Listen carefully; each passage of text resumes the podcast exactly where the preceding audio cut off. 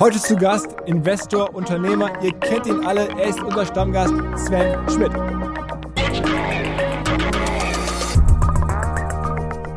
Ich sitze hier und denke mir, ja, eigentlich müssten die in Deutschland alle mergen, ja. Äh, also DoorDash, Getir, Flink und Gorillas müsste eine Firma werden. Hätte dann eventuell die Dichte, um die Fahrer perfekt auszulasten. Könnte dann vielleicht irgendwie noch bessere, teure Produkte in die Warenkörbe bringen und vielleicht würde man dann irgendwie eine schwarze Null schreiben. Let's go! Go, go! Herzlich willkommen beim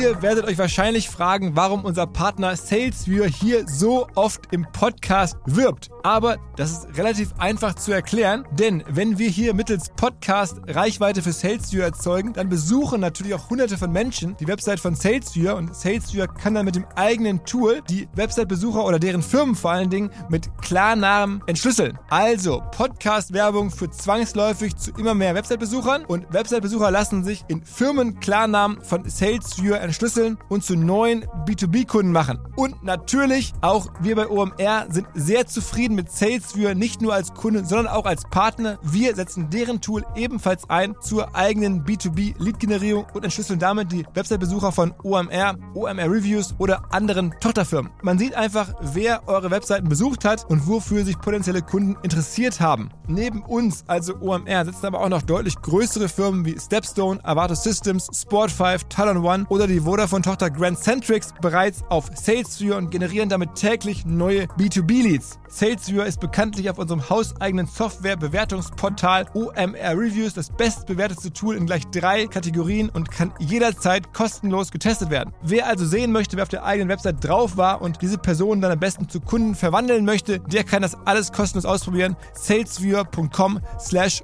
OMR. Zurück zum Podcast. Zu Sven muss ich hier nicht viel sagen. Seit dem allerersten Podcast ist er hier regelmäßig zu Gast, so ungefähr einmal im Quartal. Und wie immer ein Update über die digitale Wirtschaft. Dieses Mal auch etwas ergänzt durch ein kleines oder ein etwas längeres sogar Vorgespräch über das nun anstehende OMR-Festival am 17. und 18. Mai. Dann auch einige Aktienhinweise, bei denen wir natürlich nichts empfehlen. Wirklich nur lose darüber diskutieren. Versteht es bitte als Disclaimer. Wir sind hier keine Anlageberater. Außerdem, wer mehr über Aktien hören möchte, kann das täglich tun im Ohne Aktien mit Schwer Podcast von meinem Kollegen Noah Leidinger. Da gibt es zwar nicht Sven, aber zwölf Minuten geballte Aktien- und Kryptoladung. Ansonsten würde ich sagen, direkt rein ins Gespräch mit Sven. Es ging halt neben dem OMR-Business und dem Festival vor allen Dingen um die großen Fragen der digitalen Wirtschaft und die inkludieren diesmal sogar Makrothemen wie Zinsen, Inflation, dann rüber natürlich zu Netflix und Twitter übrigens aufgenommen am Sonntag, also deutlich vor dem final feststehenden Kauf durch Elon Musk, aber viel über das Produkt gesprochen. Ähm, dann die Lieferdienste, Amazon Rollups, wie geht es da weiter? Und zum Schluss die Bundesliga. Spätestens da bist du auch launig und richtig leidenschaftlich. Also das ganz große Paket. Sven Schmidt, auf geht's! Mal wieder ein Quartals-Update mit unserem Stammgast Sven Schmidt. Moin Sven. Moin Philipp, vielen Dank für die Einladung. Aber heute bist du mal wieder, zumindest partiell, selbst Gast. Denn heute geht um das OMR-Festival. Und warum? Das findet nach drei Jahren wieder statt. Und zwar de facto in, glaube ich, heute genau 20 Tagen, wenn der Podcast hier veröffentlicht wird, nämlich am 17. und 18. Mai. Und wir reden darüber aus Business-Perspektive. Korrekt, haben wir ausgemacht. Und danach dann der Teil ähm, Inflation und Zinsen haben sich einige Hörer gewünscht, mal was von dir dazu zu hören. Ähm, Tech-Aktien, die Frage ähm, Bewertung von privaten Firmen versus börsennotierten Firmen, Unicorns, ein bisschen was über Netflix, ein bisschen über Twitter, da ist ja relativ viel los mit Elon Musk und so. Und dann am Ende, ähm, oder äh, in diesem Podcast soll es auch nochmal gehen, um äh, deine neue ähm, Aufgabe als Stylist. Ja, ja. Ich glaub, mein, mein, mein, meine Frau würde sich das wünschen, ja, hätte ich, hätte ich in dem Segment äh, oder in, in dem Feld äh, irgendwelche Kompetenzen. Ähm, ich war ja auch hier im Podcast, glaube ich, bisher nur für meine rote Hose bekannt. Und ich befürchte so ein bisschen, ähm, das haben die Leute jetzt nicht positiv gemeint. Und äh, ansonsten wurde ja immer über mein Radiogesicht im Zusammenhang mit meiner Podcast-Karriere gesprochen. Und ich glaube, das hat auch niemand positiv gemeint.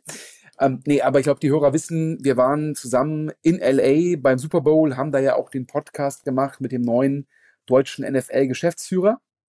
Und ja, man höre und staune, ich weiß gar nicht, ob die Marke schon wieder so retro ist, dass sie irgendwie geil ist, aber mit den Marken kennst du dich besser aus. Wir waren zusammen im Hardrock Café. ja, ja, also das muss man so zugeben.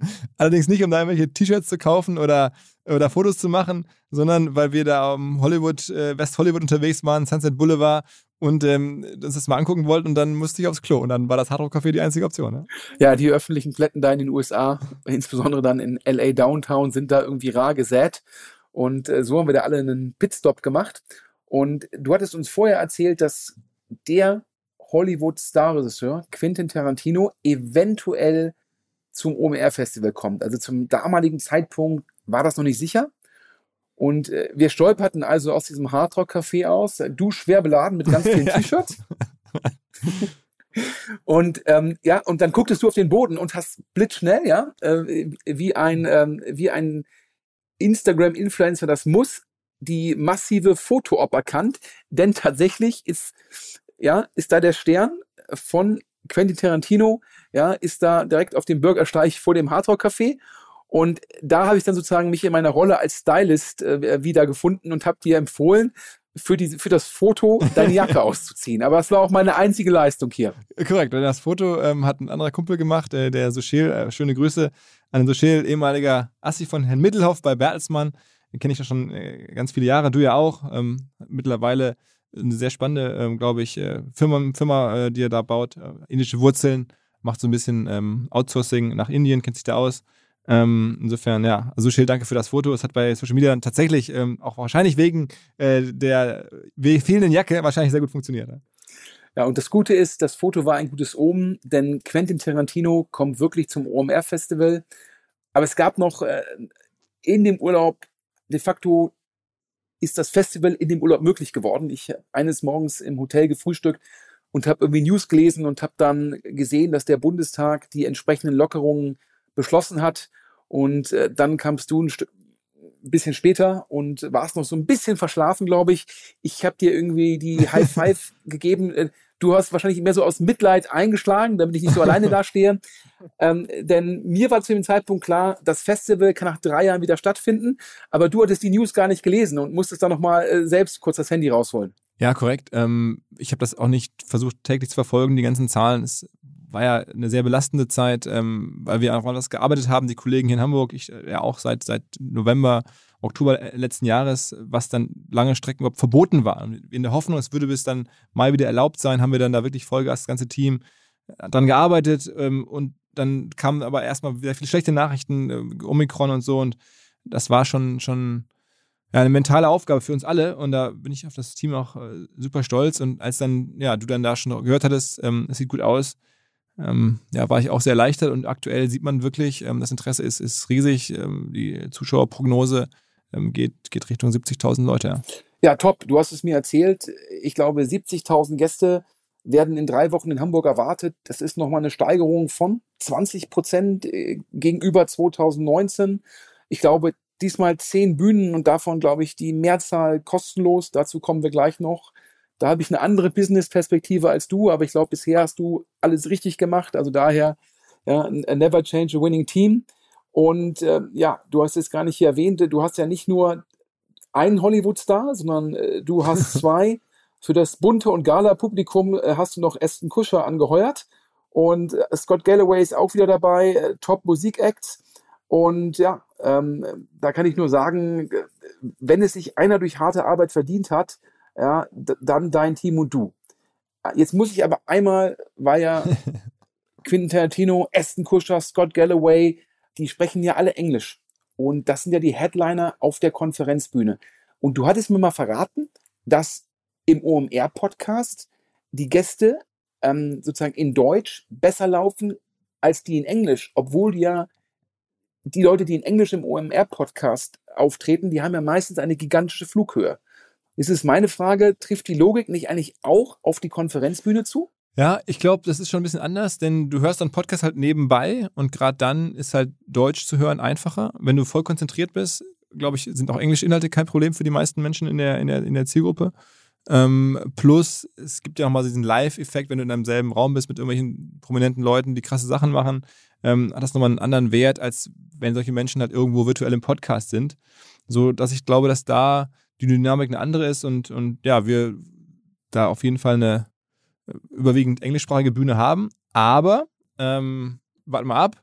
Es kommen auch noch ähm, ein, zwei ähm, sehr hochkarätige deutsche Speakerinnen. Ähm, da gibt es noch einiges, äh, was wir in den nächsten Tagen hoffentlich announcen können. Und ich werde ja immer gefragt, wer ist der Secret Music Act? Ja, und dann sage ich immer, boah, keine Ahnung, ja. Ähm, vielleicht dieses Jahr dann, damit die deutsche Sprache noch so ein bisschen mehr vertreten ist, Helene Fischer? ähm, ich glaube, es wäre gar nicht so schlecht, wie man jetzt äh, vielleicht meint. Ähm, ist ja ein Superstar. Aber sagen wir so, deine Kompetenzen im Musik- und Modebereich äh, sind jetzt ja nicht, nicht bekannt wie deine Tech- und Analysekompetenzen. Insofern, ähm, die Dame wird es wahrscheinlich nicht sein. Ne? Kapiert. Ähm, Nochmal zurückzukommen auf äh, mögliche mhm. Inhalte. Ich hatte dir jetzt mich mal privat gefragt, wen ich mir denn so wünschen würde, habe ich gesagt, ich glaube, ein Kamingespräch äh, zwischen Matthias Döpfner, dem Vorstandsvorsitzenden und auch relevanten Eigentümer von Axel Springer, ähm, und dir auf der großen Bühne, das würde ich sehr spannend finden. Ja, äh, da gab es ja den Taking Private zusammen mit KKA. Da gibt es jetzt angeblich den Stepstone IPO. Da gab es natürlich auch ein, zwei Themen, die sehr kontrovers sozusagen äh, waren. Und das wäre sozusagen ein Gast, den ich auf der großen Bühne toll finden würde. Und dann natürlich, ja, und das ist jetzt hier vielleicht so ein bisschen äh, die Berlin-Mitte-Perspektive, äh, den Boxkampf. ähm, äh, aka das Streitgespräch, auf das Tech Deutschland wartet, nämlich, ja, man kann sagen, eigentlich auch schon OMR-Stammgast, ähm, Pip Glöckner, ähm, der ja auch mit dem Doppelgänger-Podcast eine sehr, sehr große Fangemeinde hat. Ja, da, den würden sich viele im Gespräch mit Frank Thelen, ähm, dem ehemaligen, ähm, ja, ähm, dem ehemaligen TV-Star in Anführungsstrichen, das würden sich viele freuen. Und ich sage ja auch so ein bisschen Kontroverse kann ja irgendwie äh, nie schaden. Und ich glaube ja, wenn man bei euch auf die Webseite schaut, beide sind ja auch Speaker. Ja, ist in der Tat gut beobachtet und das geht dir nicht alleine so. Ich bekomme regelmäßig Nachrichten bei, bei LinkedIn, bei Instagram von vielen, ähm, die das auch beobachtet haben und sich das auch wünschen würden. Und ähm, sagen wir so, wir arbeiten dran. Ähm, aber ich bin vor allen Dingen stolz auf die ganze Bandbreite an, an, an Referenten, an Speakern, Speakerinnen auf den Expo-Bühnen. Ähm, da gibt es im Fashion-Bereich den legendären Karl Kanai oder Karl Kani, äh, dann äh, David Fischer, einen richtigen Modebereich, äh, Ashraf von 6pm, da gibt es eine Köchin, Food-Bereich rund um Tim Melzer und Co. Es gibt aber auch Lanz und Precht und Steingarten, Politikbereich, Cybersecurity-Experten, äh, verschiedene, also auch führende, die weltweit führenden Cybersecurity-Experten werden verschiedene da sein. Also, ähm, das ist schon, schon, schon in sich, glaube ich, ein super Paket. Ja, ich erzähle mal allen Leuten, die 49 Euro für das Expo-Ticket beim OMR Festival ist der beste Deal, ja, den man bekommen kann. Ja, ich glaube, bis auf drei Bühnen, alle inklusive, sogar die, die sehr, sehr top besetzte Vodafone-Bühne, die Konzerte inklusive. Also ich glaube, äh, die meisten Konzerte alleine würden mehr als 49 Euro kosten. ja, so, so. Und die meisten, die meisten Bühnen wären bei anderen Konferenzen die Top-Bühne und würden hunderte von Euro kosten. Und hier gibt's zwei Tage zusammen für 49 Euro. Ähm, ja, du weißt ja, äh, ich sag immer, ähm, das könnte man auch anders bepreisen. Ähm, aber jetzt sozusagen äh, ziehe ich mir lieber den Unmut der, der sage ich mal, der reichen Hörer zu. Ähm, denn ich frage jetzt nochmal, warum sind eigentlich die Festival-Tickets, also sprich die Conference-Tickets, also warum sind die denn so günstig? Und ich rede jetzt über die Tickets, die ungefähr 500 Euro kosten für sozusagen die Top-Bühne am Mittwoch. Denn da lässt du meines Erachtens relativ viel Geld liegen, ja, und ist ja auch klar, der additive Ticketing-Umsatz ist letztendlich additiver Gewinn vor Steuern. Also sprich, da hat man ja dann keine, keine Cost of Goods Sold dagegen. Also daher schmerzt es meines Erachtens noch ein bisschen mehr.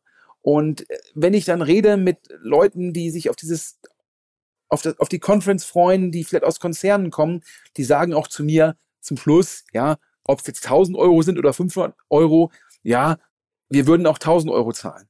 Und gibt ja auch andere Konferenzen, die sagen, Gäste, Besucher, die sich sehr früh festlegen, bekommen einen besseren Preis. Die, die sehr kurzfristig buchen, müssen mehr zahlen.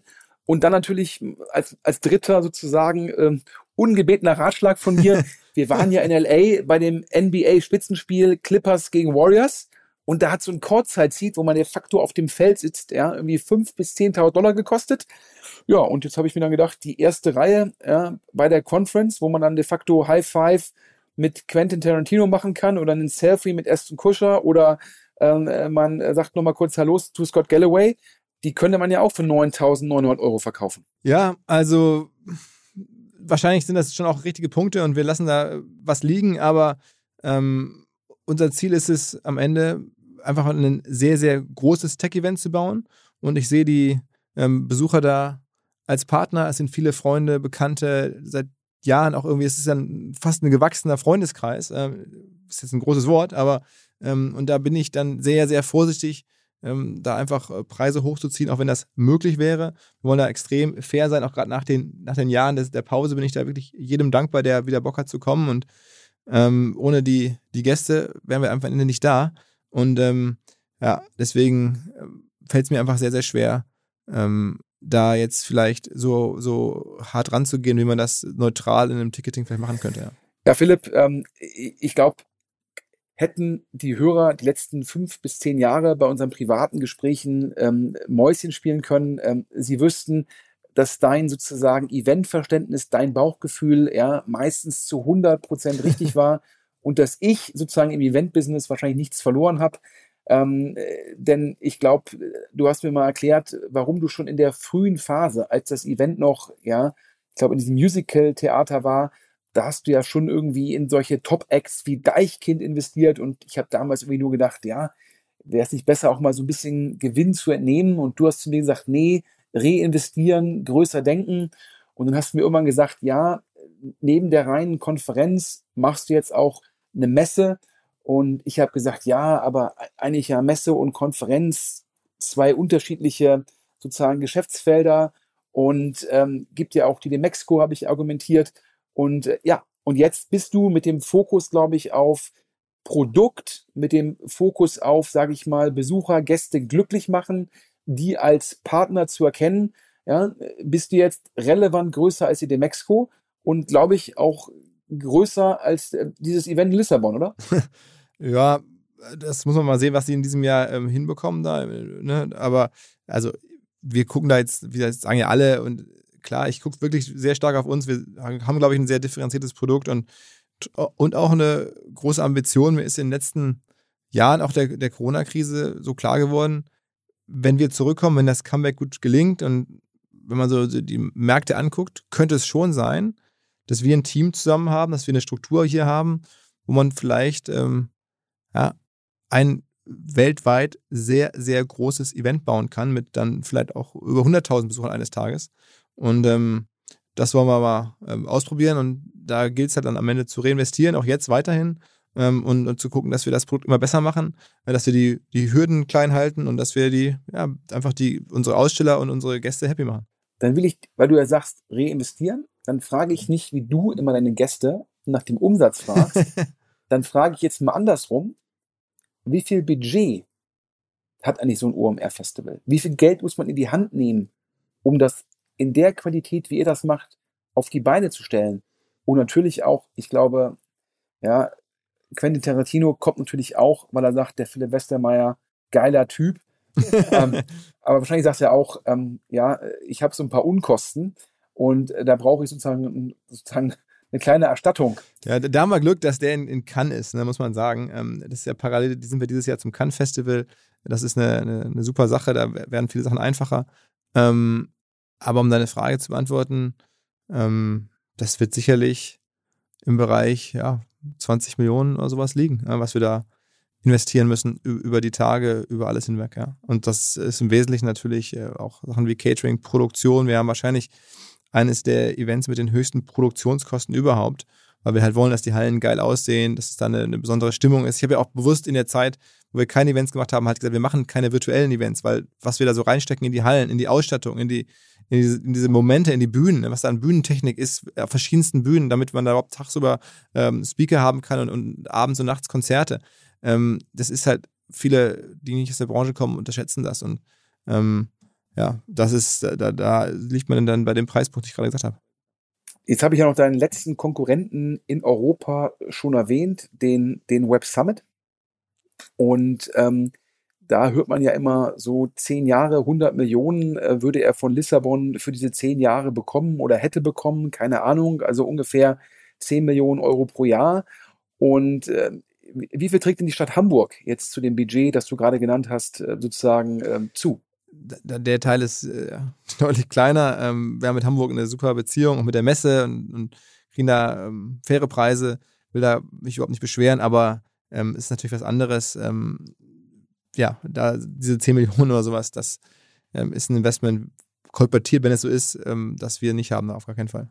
Kapiert. Allerdings, ja, mit der Messe Hamburg, glaube ich, arbeitet OMR sehr gut und sehr eng zusammen. Ich glaube, ihr bespielt demnächst zusammen den Hamburger Fernsehturm und jetzt veranstaltet ihr auch im Rahmen des Festivals eine Konferenz sozusagen zusammen, nämlich so eine Mobility-Konferenz mit dem Namen Future Moves und ich glaube, die findet auf der großen Conference-Bühne statt.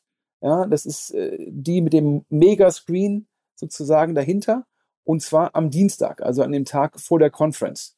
Und äh, da habe ich mich natürlich gefragt, was ist hier die Business-Logik? Ja, also wir haben ja in den letzten Jahren schon gesehen mit, mit Finance Forward, dass es gelingen kann, ähm, eine Medienmarke zu erschaffen, mit täglichen Artikeln, mit Podcasts, mit einer eigenen Redaktion, die dann auch sehr stark sein muss und dann einmal im Jahr dann ein Event zu machen. Und genau dasselbe, was wir da mit Finance Forward machen, ähm, versuchen wir jetzt halt mit Future Moves auch. Und äh, da hat auch die Messe Interesse daran gehabt, das mit aufzubauen. Und ähm, ja, so haben wir uns überlegt, okay, lass auch dieses Thema angehen und ähm, haben da jetzt ja, den, den ersten Tag, wo immer die Frage war, was macht man mit dieser Bühne, die dann ja schon steht, ähm, haben wir uns überlegt, okay, lass uns da direkt starten, äh, direkt mutig reingehen ähm, und, und freuen uns extrem über auch die, die großen Zusagen, die wir jetzt schon haben von, weiß nicht, Porsche CEO Oliver Blume, Alex Sixt, ähm, diesem Superarchitekten, dem Bjarke Ingels, der aus einer anderen Perspektive auf Städte guckt, also auch auf die Frage, wie ist denn Mobilität möglich überhaupt in Städten, was passiert da? Ähm, und Willa Yam, habe ich noch vergessen, ne? ein amerikanischer Superstar, der auch in, in Mobilitätsstartups investiert. Also volles Programm und das versuchen wir da. Das soll am Ende eine unabhängige Marke werden, die wir dann weiterführen können, vielleicht auch mit einer eigenen Messe dabei und so. Ja, dann habe ich ja gesagt, ja, das Conference-Ticket für 500 Euro finde ich zu günstig. Das Expo-Ticket für 49 Euro ist wahrscheinlich viel zu günstig. Ja, äh, habe ich aber deine Logik komplett verstanden. Jetzt kostet das Ticket für diese Mobility Conference, die ja letztendlich, das ist ja das initiale Event, das kostet auch 500 Euro. Und die Halle, das ist ja die große Halle der Messe Hamburg, da passen, glaube ich, 10.000 Leute rein. Da habe ich mich sofort gefragt, wie wollt ihr eigentlich bei einem Erstaufschlag ja ein, ein vertikales Thema ja wie wollt ihr da die Halle füllen? Also ich habe ja gerade schon erzählt, wir glauben extrem an die Relevanz unseres Lineups. Ne? Der, der, der, wir haben auch bewusst mit den, den Kai Flaume angesprochen, den ich ja auch ganz gut kenne, den überredet, ähm, da die Moderation zu machen, weil wir halt glauben, es ist eine große Bühne, es, es wird gefüllt werden, wir, es gibt einen Riesenbedarf, genauso wie es den nach Fintech gibt, gibt es den als nächstes großes Thema nach, nach Mobilitätsthemen. Und ähm, dann ist es natürlich aber auch so, dass die Messe als unser Partner da auch zu beiträgt. Die haben zum Beispiel einen ganz anderen Ansatz. Die machen äh, Ticketverkauf, äh, klassisch ist im Eventbereich üblich, auch über Telesales, weisen dann Leute telefonisch darauf hin, dass es irgendwie ein Event gibt, was es zum ersten Mal gibt. Das haben wir noch nie gemacht. Wir, haben immer sozusagen Content gemacht und dann Jahre später gehofft, dass wir den Leuten auch mal ein Ticket äh, anbieten dürfen. Ähm, das ähm, ist jetzt in der, in der Situation ein bisschen anders und wir glauben, dass über die Partner das dann am Ende schon äh, zusammenkommt, dass das dann da richtig voll wird, ja. Du hast es gerade angesprochen, es gibt ja auch die Finance Forward Konferenz. Mhm sicherlich ein Thema, was ihr mit der Webseite, mit dem Portal schon sozusagen länger bearbeitet als jetzt Mobility. Und ich glaube, die findet am Mittwoch statt. Ja, das ärgert mich jetzt ein bisschen persönlich, weil ich finde, das Line-up, was da der Kaspar zusammengeführt hat, ja, ähm, das finde ich, das finde ich mega. Und das ist jetzt sozusagen in Konkurrenz zur Konferenz. Und ähm, hier kostet das Ticket auch 500 Euro. Hier würde ich fast sagen nur. Dazu kommt noch, die Halle ist da ja auch kleiner. Ja, ist so. Also kann man auch sagen, war uns nicht so klar, was da uns da gelingen würde. Ähm, wie an, an Referenten, an, an großen Namen, der Job, den der Kaspar Schlenk, auch der John, Stanley Hunter, Luisa ähm, Rademacher bei uns im Team, was die da machen, ist, ist einfach gigantisch. Ähm, und da werden wir jetzt ein bisschen vom Erfolg eingeholt, hätte man wahrscheinlich sogar eine, eine größere Bühne machen können, das stimmt. Ähm, aber ja, das ist natürlich das Thema Krypto, was da reinspielt. Da ist ja der Sam Bankman-Fried von, von FTX, der Gründer, der da noch ähm, dabei sein wird. Ähm, verschiedene andere, äh, also, oder was heißt verschiedene andere, einfach eine komplette fast Vollständigkeit der, der relevanten deutschen äh, Fintech-Unternehmer ähm, plus Banking. Ähm, auch vielleicht mal ein bisschen unterstützt durch unsere Nähe zu, zu Finanzszene, Herrn, äh, Heinz-Roger Roger Doms und, und Christian Kirchner, die damit äh, auch unter, unterstützen, wo wir beteiligt sind. Also da ist jetzt mehr Dynamik, als wir das gedacht hätten. Und ähm, am Ende ist es so, wie es ist und wir freuen uns erstmal drüber und sind dann nicht traurig, dann äh, vielleicht eine Chance verpasst zu haben, kann man alles nochmal nachholen. Kapiert. Jetzt muss ich zwei Rückfragen stellen. Ja, glaube ich, nur knapp 1000 Plätze. Das heißt, bei dem Line-Up besser die letzten Tickets gestern kaufen als heute, oder? Ja, ich glaube schon, dass man ähm, da jetzt ein Ticket kaufen sollte, sonst wird es da auf jeden Fall voll, ja. Oder auch vielleicht nicht mehr möglich, ja. Und die zweite Frage ist, das hast du soeben im Nebensatz gesagt. Ich glaube, ich hatte es auf OMR noch nicht gelesen. OMR hat sich an Finanzszene beteiligt. Ja, genau. Ähm, schon vor einer Weile. Ähm, letztes Jahr finde ich auch eine super, super Portal ein super Newsletter, den die beiden da schreiben. Das ist, ist im Banking, im Fintech-Bereich der Newsletter neben unserem Finance Forward. Die haben es schon ein bisschen früher angefangen. Ähm, und wir kennen uns gut und hatten dann die Chance, da damit dabei zu sein und werden jetzt gemeinsam die Marken ausbauen und versuchen sozusagen eine der, der großen Anlaufstellen zu sein, zusammen für Banking und Fintech in Deutschland. Macht es dann irgendwann Sinn, die beiden Firmen, die beiden Plattformen sozusagen zusammenzuführen? Ich glaube, das würde schon Sinn machen, ja. Ähm, ob das dazu kommt. Ja, da gibt es dann auch Gesellschafterfragen und so, aber ich glaube, rein marktlogisch könnte man das schon gut argumentieren. Kapiert. Aber nochmal einmal kurz zurück zur, äh, zum Festival. Und äh, da wollte ich noch ein kleines, äh, ein kleines Geheimnis, den Hörern noch verraten. Ähm, es gibt da auch ein Dinner im Rahmen des Festivals, zu dem ich selbst noch nie eingeladen war, nämlich äh, äh, das, das, das OMR 100 Dinner. Und vielleicht kannst du ja mal den Hörern so einen kleinen Einblick geben ähm, in so ein sehr, sehr exklusives Event. Ja, das ist bei uns auch eine lange Tradition. Da laden äh, große Partner von uns ein, Freunde des Hauses. Und ähm, dann kommen da die Speaker dazu. Und das ist insofern besonders, weil es im The Table stattfindet. Das hier ist ein Hamburger Restaurant, drei, eines, glaube ich, der einzige drei Sterne, das einzige drei Sterne Restaurant in Hamburg und da gibt es eine Küchenparty, die es ja sonst nicht gibt, bei dem Kevin Fehling. Und dann ist das da auch äh, sehr nett, aber das ist halt sehr klein, da kann man keine Tickets kaufen. Ähm, aber du kennst das von meiner Erzählung. Ja, ich glaube, wenn man mal entweder Adobe, Audi oder Vodafone ist, glaube ich, einer der drei großen Sponsoren, dann wird man auch eingeladen, oder? Die sind auf jeden Fall auch dabei, klar. Klar, natürlich. das heißt also für die Hörer, also wer noch mal eine Million Euro plus im Marketing- oder Vertriebsbudget hat und bei OMR Großsponsor werden will, der kann dann auch zu dem Dinner gehen, korrekt? Ich glaube, das wäre so, ja. das wäre so, okay. Das Lustige ist ja, das Dinner ist ja eigentlich schuld daran, dass dir die Bild-Zeitung fast einmal eine Affäre mit Sylvie Weiß angedichtet hat. Ja, ähm, das ist ein bisschen ähm, eine Geschichte, die hat mich schon auch viele Nerven gekostet, aber ähm, es ist so, ich, die Sylvie Mais ist ja einfach Ne, Ex Silvi van der Vaart in Hamburg ähm, oder auch in Deutschland, äh, klar, als super Frau, Influencerin und war auch vor ein paar Jahren mal auf dem Dinner. Ähm, und dann habe ich mich da verabschiedet irgendwann und gesagt, Mensch, für den Besuch bedankt und wie es so ist. Und aber Silvi Mais, ähm, das muss man wissen, so eine Person, da sind immer Paparazzi oder immer Fotografen. Und das ähm, ja, wurde dann fotografiert und am nächsten Tag stand es dann irgendwie in der Zeitung, dass ich mit ihr bei einem Abendessen gewesen sei, was ja auch faktisch stimmt, aber ähm, es war halt wirklich äh, jetzt kein Abendessen, wie man das dann vielleicht meint, zu zweit irgendwie Candlelight. Ähm, äh, ja, und äh, dann wurde ich darauf häufiger angesprochen, als ich das unbedingt gebraucht hätte, sagen wir mal so. Ah, okay. Toni Gahn war ja auch schon mal im OMR-Podcast zu Gast. Aber bevor ich jetzt hier Gerüchte in die Welt setze, äh, back, to, back to business. Ähm, du sprachst gerade Festival, 20 Millionen plus Budget. Dann gibt's ja noch irgendwie die Podcast-Sparte. Es gibt OMR-Reviews ähm, Services. Ich glaube, ihr habt das Impfzentrum gemacht. Es gibt OMR Education. Wie viele Mitarbeiter arbeiten jetzt eigentlich schon bei OMR und wie viel Umsatz macht OMR dieses Jahr? 50 plus Millionen? Ja, ich glaube schon, dass das ähm, realistisch ist, dass es so kommen könnte. Und Mitarbeiterzahl, ähm, ja, also wir denken, dass es so Ende des Jahres Richtung 300 gehen wird, einfach aufgrund des Wachstums im Reviews-Bereich, muss man ganz klar sagen. Das ist ein ja, sehr people-getriebenes Geschäft, Softwarebewertungen zu kuratieren, die Tech zu bauen, ähm, die Plattform zu weiterzuentwickeln, das Podcast-Geschäft genauso. Ähm, ja, also Education kommt dazu. Das sind wir bei uns ein Bereich, den man vielleicht nicht so häufig sieht. Wir machen sehr, sehr viel Weiterbildungsangebote, haben eine eigene Academy. Und das sind am Ende alles, kann man so alle sagen, alles Geschäfte, ähm, die jetzt nicht ähm, über, über irgendwie einen Rohstoffeinkauf oder irgendwas funktionieren oder irgendwie, sondern halt, das machen Menschen. Ne? Ja, ich glaube ja auch, normalerweise pitche ich ja immer in den OMR-Podcasts die offenen Stellen bei der Machine Seeker Group.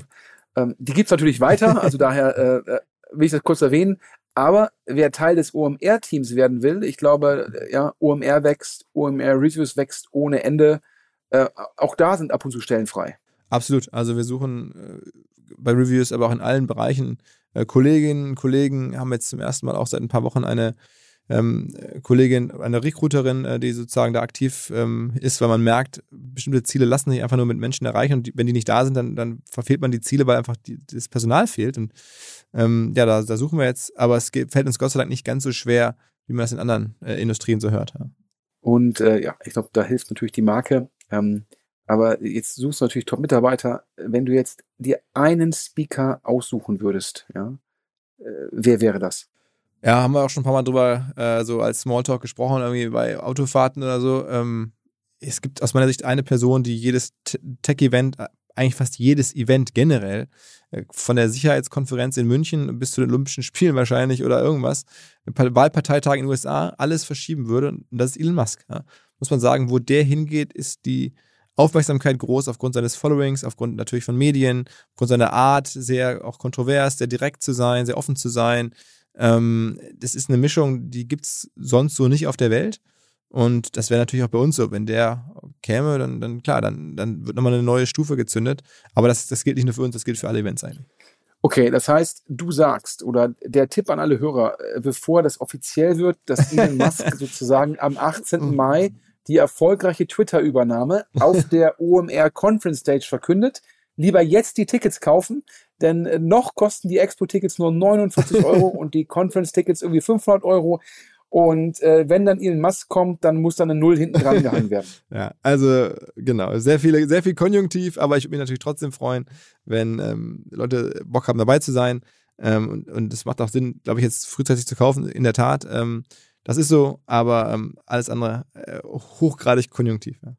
Ja, ich, ähm, ich habe ja zu dir auch im Spaß gesagt immer, ähm, wenn du bist ja jetzt, das wissen viele, viele vielleicht noch gar nicht, du bist ja als Aufsichtsratmitglied bei der CTS Eventim AG, dem Europas führenden Anbieter für Ticketing und auch der führende Anbieter für die Veranstaltung von Konzerten. Und ich habe da im Spaß gesagt, ähm, wenn du da im Aufsichtsrat für das Pricing von Konzerten verantwortlich wärst, dann äh, wäre die CTS Event AG wahrscheinlich ein klarer Short. ähm, das ist natürlich eine Frechheit. Aber äh, ich, ich nutze jetzt mal diese, diese Floskel, die ich auch häufiger zu hören kriege. Jetzt kann ich es endlich mal selber sagen. Äh, das ist ja eine börsennotierte Firma und dazu kann ich mich natürlich entsprechend nicht äußern. Ja, Philipp, wahrscheinlich ein ganz guter Punkt. Jetzt ähm, äh, dass du mir jetzt Fragen stellst und äh, ich nicht mehr dir. Denn wenn du jetzt jedes Mal sagst, ja, CDS Event AG ist börsennotiert, ja. ist es, glaube ich, dann ir ir irgendwann, äh, irgendwann ein bisschen langweilig. Dann hörst du dich an ähm, wie, der, äh, wie der damalige Amazon äh, Deutschland-Geschäftsführer im OMR-Podcast. ah, ja. Also es ist ja das Prinzip dieses Podcasts, dass, dass du ähm, deine Einsicht, deine Einschätzung teilst und ich glaube, viele freuen sich jetzt auch drauf. Lass mal mit den ganz großen Makrothemen einsteigen. Ähm, Inflation und Zinsen. Wie siehst du das? Was erwartest du da? Was hat es für einen Impact auf vielleicht die Digitalwirtschaft? Was sind so deine Gedanken dazu? Ja, Inflation ist da. Ähm, relevante Inflation ist da. Ähm, ich glaube auch, ähm, gegeben die, die Herausforderung, muss man so zu formulieren, äh, Lieferkettenthemen, ähm, wo dann ähm, die, die, Nachfrage auch auf sozusagen eine Unterversorgung trifft. Natürlich der Ukraine-Krieg, ähm, der natürlich einen großen Einfluss auf Energiethemen hat wird uns die Inflation ähm, letztendlich auch ähm, weiter begleiten. Also daher ähm, durchaus eine Herausforderung. Und wir hatten ja über das Thema Geldflut auch schon in und über Asset Price Inflation hatten wir eh schon, glaube ich, in einem der ersten OMR-Podcasts, die wir zusammen gemacht haben, geredet. Ja, und jetzt glaube ich, äh, werden die Zinsen steigen müssen. Und glaubst du, dass, also gibt das irgendwie Anlagechancen für, für, für, für dich zum Beispiel? Also Anlagechancen, ähm, ich glaube, ähm, ich glaube, es geht ja jetzt eher immer in, in, in Phasen von hoher Inflation. Das ist ja wahrscheinlich immer so die Vermögenssicherung ähm, der, das, das primäre Ziel. Ähm, letztendlich, wenn die Inflation relevant höher als die Zinsen ist, dann entschuldet sich letztendlich der Staat oder die Staaten, äh, plural. Die Situation, die wir aktuell haben, sehr, weiterhin sehr, sehr, sehr niedrige Zinsen, jetzt mit hoher Inflation. Ähm, zum Schluss, man hat sich immer gefragt, wie kommen die Staaten aus der Verschuldungsfalle? Das ist natürlich im gewissen Rahmen so ein bisschen die Antwort. Ähm, ich glaube, äh, hätte man es wahrscheinlich noch zum einen noch frühzeitiger erkannt, hätte man das dann entsprechend analysiert. Ich glaube, äh, Investoren, mit denen ich gesprochen habe, die ich sehr schätze, haben halt gesagt, hier, guck mal, gibt es da irgendwelche Versorger, die Inflationsklauseln haben in ihren Preisen. Das heißt, wenn die Inflation steigt, steigen auch deren Preise. Das heißt, die können halt die gestiegenen Kosten, die sie haben, eins zu eins umlegen und dementsprechend bleiben dann ihre Margen gleich. Ja, äh, der Umsatz steigt, damit ist dann sozusagen der, der Gewinn sogar inflationsbasiert, müsste identisch bleiben. Aber da haben die Märkte auch schon reagiert. Die Aktien von solchen Firmen sind gestiegen. Äh, wir haben ja auch schon einen Anstieg der, der, der, der Rohstoffpreise und damit auch der Firmen sozusagen, die die Rohstoffe produzieren. Das heißt, das waren sicherlich so zwei Anlage, in Anführungsstrichen Tipps. Ähm, hätte man da rechtzeitig investiert, hätte man damit Gewinn machen können. Und äh, wahrscheinlich profitiert auch im gewissen Rahmen Krypto, weil ja manche Modelle sagen, durch die Begrenzung kann es bei uns halt keine Inflation geben und Inflationsangst sicherlich da auch nochmal Rückenwind für ähm, manche Kryptoprodukte. Unser Partner Vodafone, also die Kolleginnen und Kollegen aus Düsseldorf, haben eine neue Kollaboration am Start und zwar mit Microsoft. Viele kennen und wissen das schon zu schätzen, also die Vorteile von flexibler Zusammenarbeit in Echtzeit, Cloud-Datensicherung, Updates und so weiter. Das alles steht zur Verfügung natürlich für Vodafone-Kunden oder solche, die es werden wollen. Außerdem hat es den Vorteil, wer jetzt zu Microsoft migrieren möchte. Vodafone Geschäftskundenexperten helfen dabei, auch bei der Migration von Daten und Mails, all diesen Themen und auch im laufenden Betrieb wird man natürlich nicht alleine gelassen. Vodafone supportet jetzt auch Microsoft 365 ganzjährig für seine Kunden. Ein Argument, glaube ich, für Vodafone, auch ein Argument für Microsoft 365. Wer sagt, ich bin schon Vodafone, Vodafone-Kunde oder ich bin interessiert an Microsoft, informiert euch. Alle Details stehen unter vodafone.de slash Microsoft 365, also Microsoft 365 in Zahlen. Zurück zum Podcast. Aber generell sagst du, wo so viele Sachen in Veränderung sind, auch gerade bei den Bewertungen von Firmen. Äh, Tech-Firmen müssen wir gleich noch darüber sprechen, zum Teil irgendwie 40, 50, 60 Prozent runtergekommen, die Bewertung bei einigen. Ähm, da ergeben sich doch auch, wenn sowas im Umbruch ist, ein bisschen auch dann immer Chancen. Klar, also ich glaube, die, die, die, die Korrektur der Tech-Bewertung, die hat ja, glaube ich, schon seit November ging die los, hatte, glaube ich, ihren Höhepunkt dann Anfang, Mitte, Mitte März. Und dann gab es ja so, ein, so einen Rebound. Jetzt ging es, glaube ich, wieder ein bisschen zurück. Ähm, die hatte ja viele Gründe, äh, sozusagen Corona, Rückenwind äh, dann weg und vielleicht sogar jetzt auch Corona-Gegenwind, weil Leute realisiert haben, dass das Wachstum während Corona nicht nur nicht nachhaltig war, sondern das Wachstum von vorne sozusagen ja dann nach hinten gezogen worden ist und jetzt dann geringeres Wachstum als vor Corona da ist. Ähm, sicherlich auch, weil Zinserhöhungen schon antizipiert worden sind und damit bei Tech-Aktien ja oftmals die Gewinne in ferner Zukunft und dann halt entsprechend ja, mit niedrigen Zinsen diskontiert worden waren. Wenn die Zinsen steigen, fällt der Wert der zukünftigen Cashflows.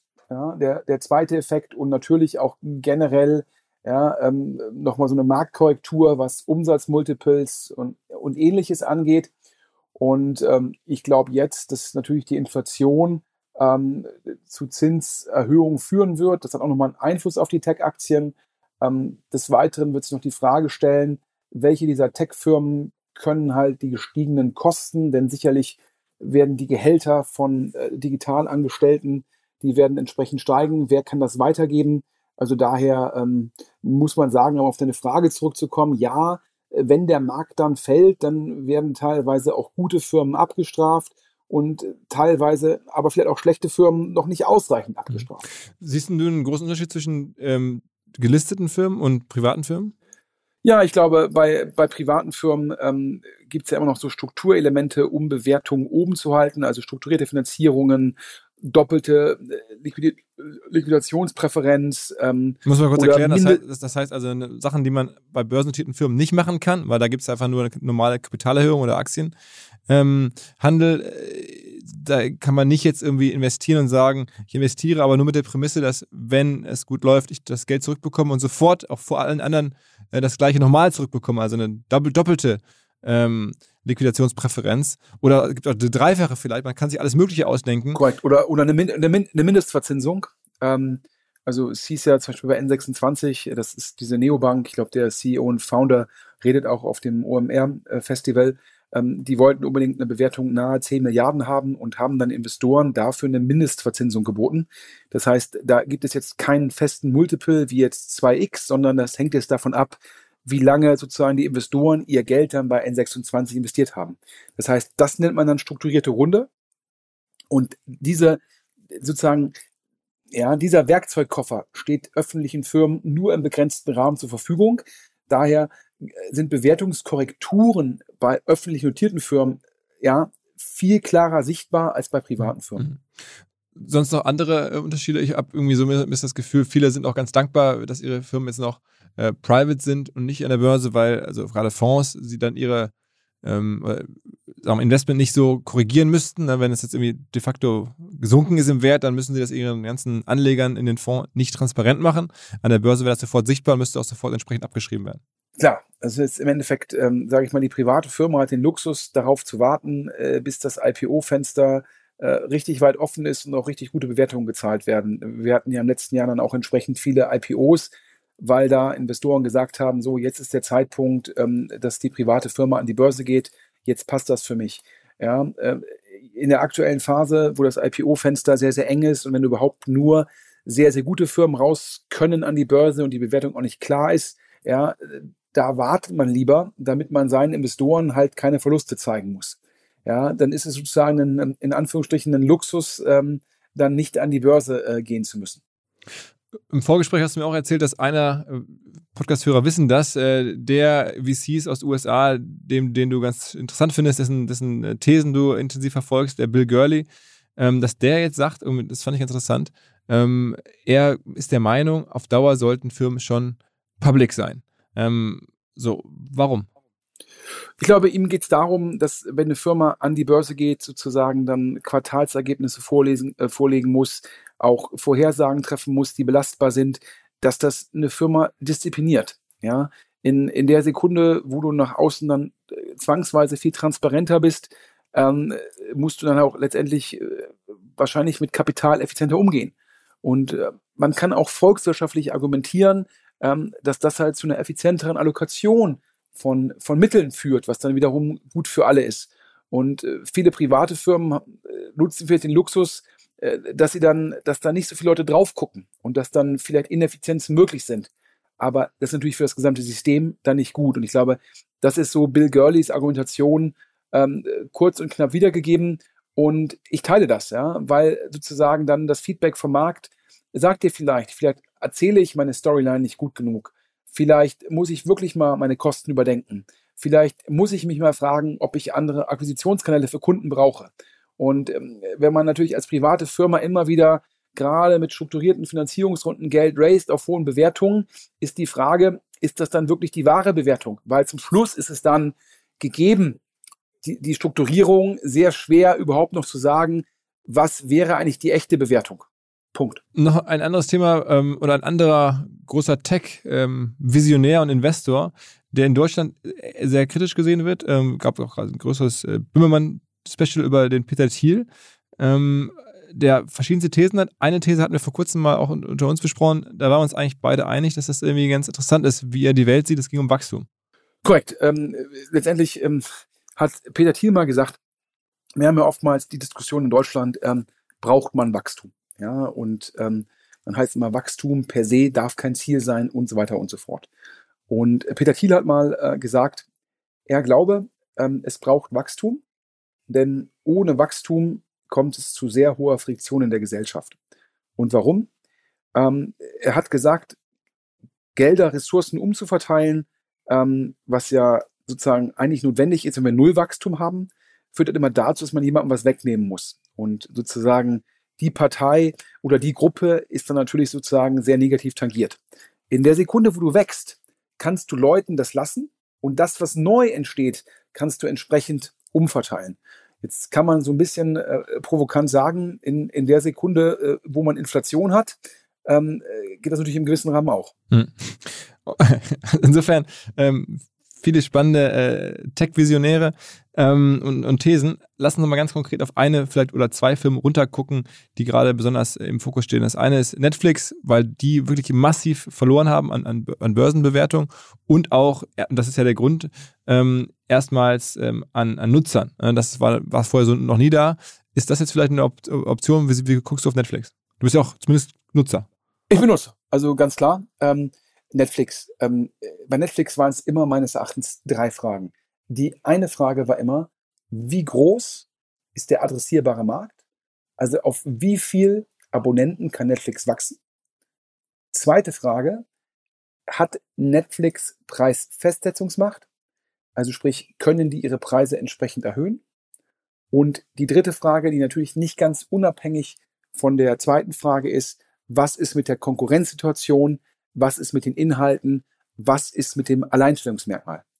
Und ähm, ich glaube, man hat in letzter Zeit gesehen, die Aktie ist ja auch vorher schon vor diesen Quartalsergebnissen, wo man gesagt hat, ja, wenn man jetzt mal die Ukraine und Russland außen vornimmt, sage ich mal, plus minus null das Wachstum, aber jetzt in Q2 Verluste angekündigt. Aber dann ist die Aktie gefallen. Aber die war natürlich auch vorher, glaube ich, im Hoch über 700 und dann auch schon um die Hälfte gefallen. Jetzt, glaube ich, so bei 210, 215.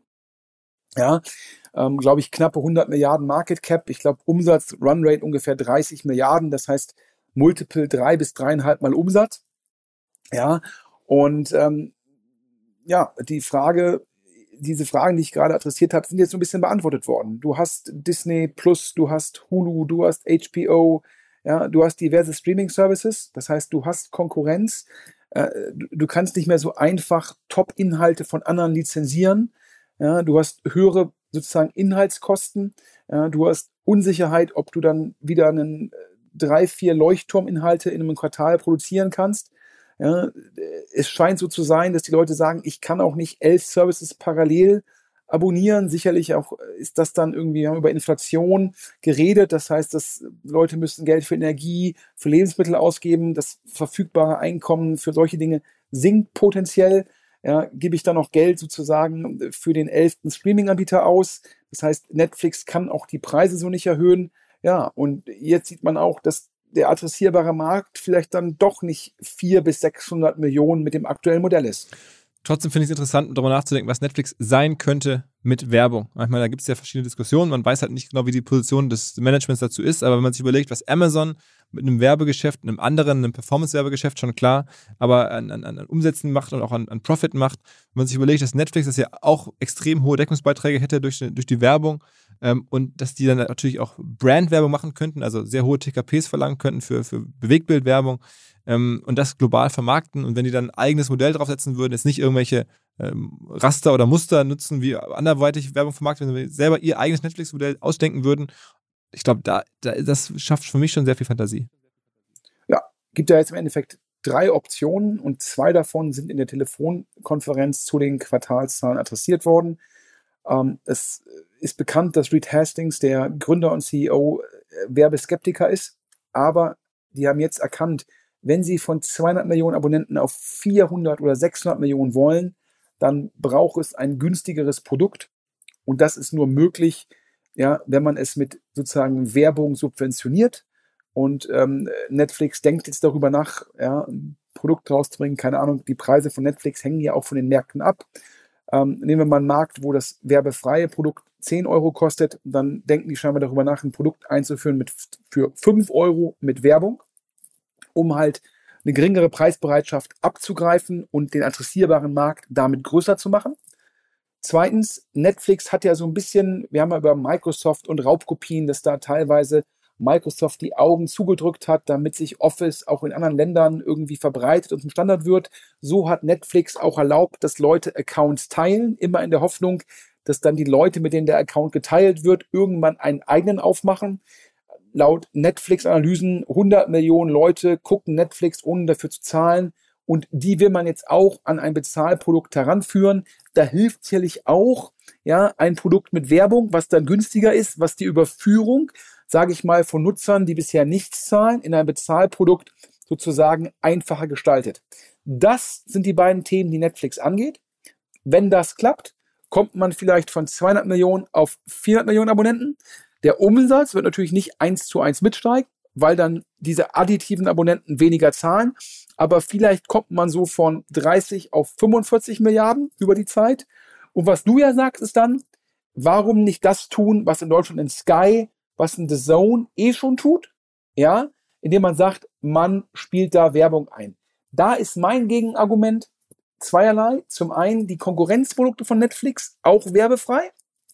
Und zweitens, ja, wenn ich jetzt die Bundesliga auf Sky sehen will, habe ich keine Wahl. Wenn ich jetzt eine Serie sehen will und da ist immer Werbung, die mich stört, gucke ich vielleicht auf einem anderen Streamingdienst eine andere Serie.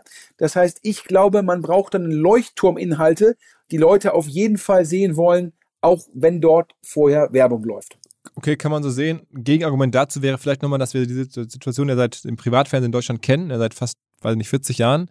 Äh, gibt es auch äh, werbefreie Sender, nämlich die öffentlich-rechtlichen in großen Teilen. Und es gibt äh, werbefinanzierte und äh, es hat auch nicht gestört, dass die werbefinanziert sind. Da gucken auch Millionen Menschen zu, mehr als bei den öffentlich-rechtlichen zum Teil. Ähm, ist jetzt ein bisschen äh, Apfel mit Birnen vergleichen, aber trotzdem gibt es, glaube ich, ein Gefühl dafür, wie werbegeduldig Menschen sind. Ähm, vor allen Dingen, wenn man es gut macht, wenn man es nicht komplett übertreibt, wenn man es clever macht. Ähm, das meine ich auch gerade damit, dass Netflix ein eigenes Modell finden muss, nicht einfach nur stumpf jetzt sagen, wir stellen irgendwelche Leute von ProSieben oder von RTL ein und die sollen das genauso machen. Ähm, aber okay, das werden wir aber sehen. du sagst, du sagst in hm? drei Jahren der große Netflix-Stand auf OMR. Ich, genau, da, da, du hast nicht durchschaut. Das ist der einzige Grund, warum ich eigentlich hier in Netflix-Werbung das Wort rede, damit sie demnächst bei uns ausstellen. mal gucken, mal gucken. Aber ich würde es für möglich halten. Also ich halte es wirklich. Ja, ich würde, ich würde auf jeden Fall sagen, äh, nächstes Jahr Reed Hastings auf der Konferenzbühne zum Thema Netflix und Werbung. Ja, würde ich auf jeden Fall mega spannend als Gast sehen. Ja, ja, absolut, absolut. Also, ähm, dann lass uns noch ähm, eine andere Firma nochmal konkreter unter die Lupe nehmen, weil so viel Gerede darüber ist. Ähm, Elon Musk und vielleicht gar nicht so sehr darüber reden, ob jetzt Elon Musk das Ding finanzieren kann, diesen Kauf. Da gibt es ja genug Artikel und, und auch Gespräche. Du meinst zu. Twitter, korrekt? Twitter, genau. Twitter, genau.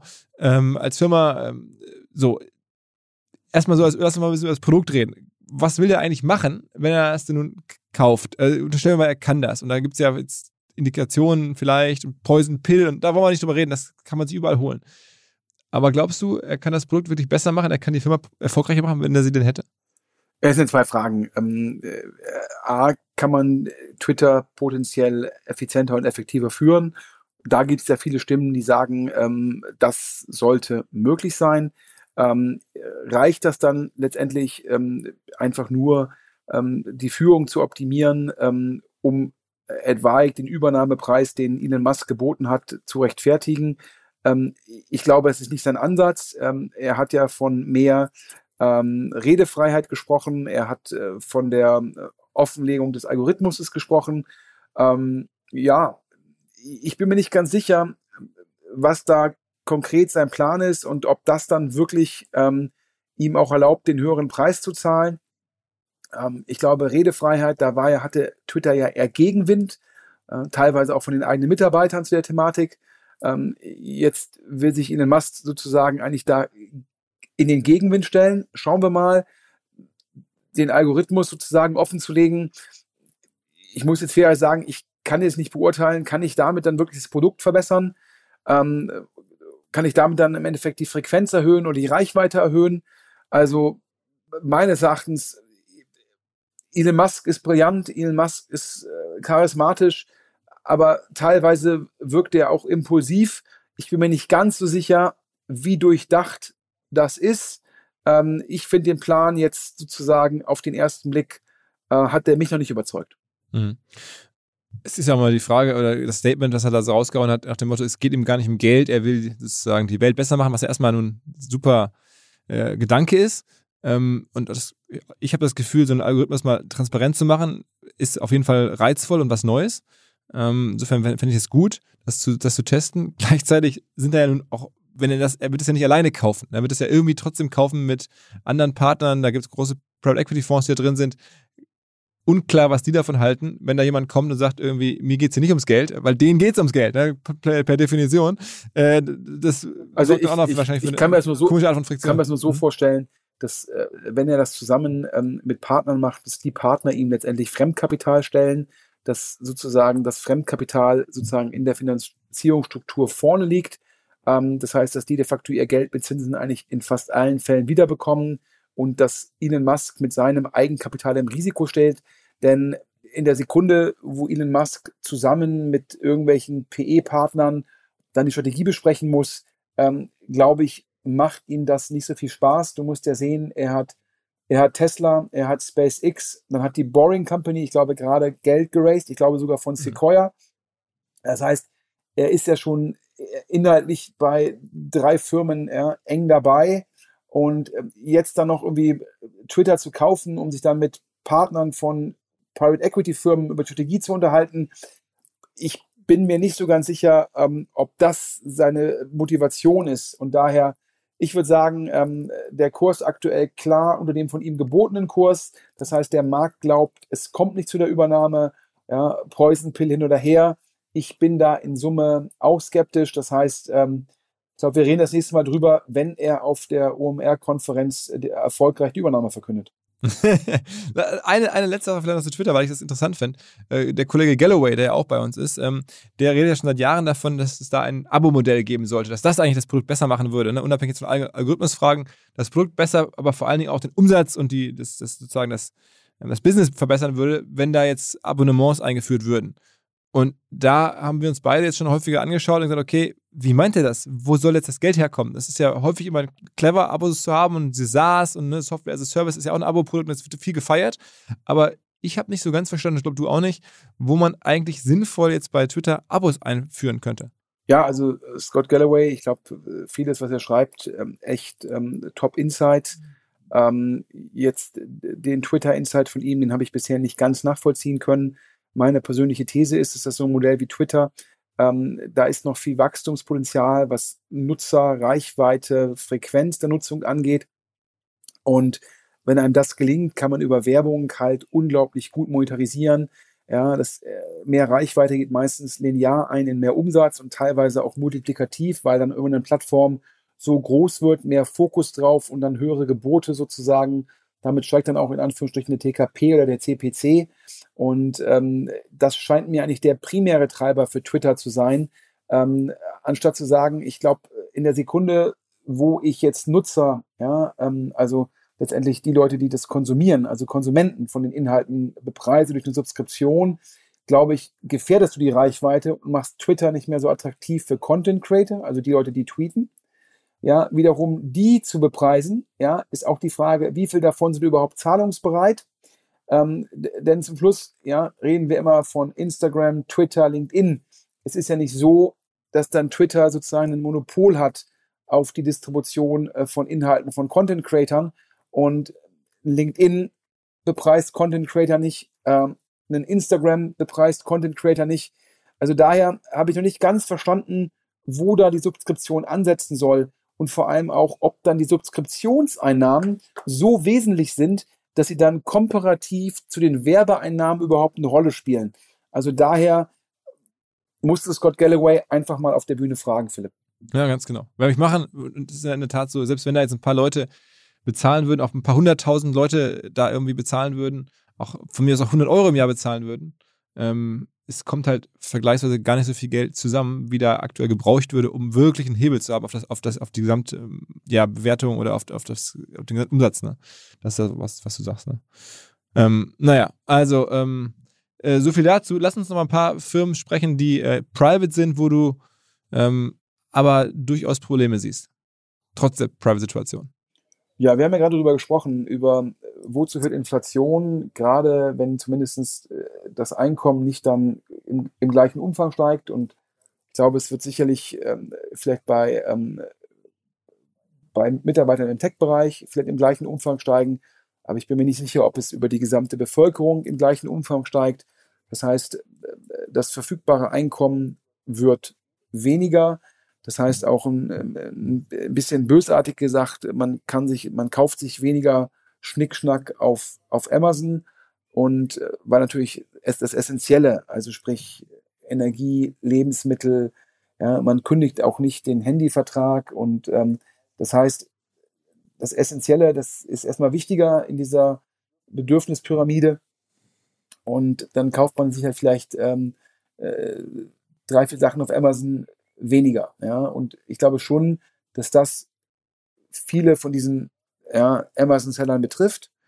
Generell sieht man auch, dass der Corona-Effekt sozusagen, dass, man, dass da Wachstum nach vorne geholt worden ist. Ich glaube, vor Corona Amazon ungefähr 20 Prozent Wachstum, während Corona 30 bis 40 Prozent. Ich glaube, Q1 war, glaube ich, die, Vorher die Eigenankündigung von Amazon, glaube ich, so äh, knappe 10 Prozent. Das heißt, man sieht, dass da in den letzten zwei Jahren oder in den letzten sechs, sieben Quartalen Wachstum von vorne nach hinten geholt worden war. Jetzt wächst es weniger. Davon sind natürlich auch diese Händler betroffen. Das heißt, die Plattform, auf der die agieren, hat nicht mehr den Rückenwind.